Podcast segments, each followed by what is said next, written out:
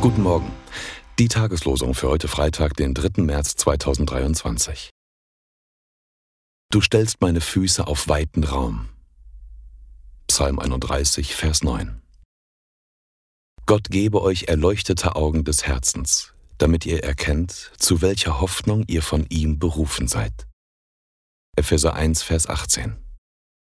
Die Losungen werden herausgegeben von der Evangelischen Brüderunität Herrnhuter Brüdergemeinde.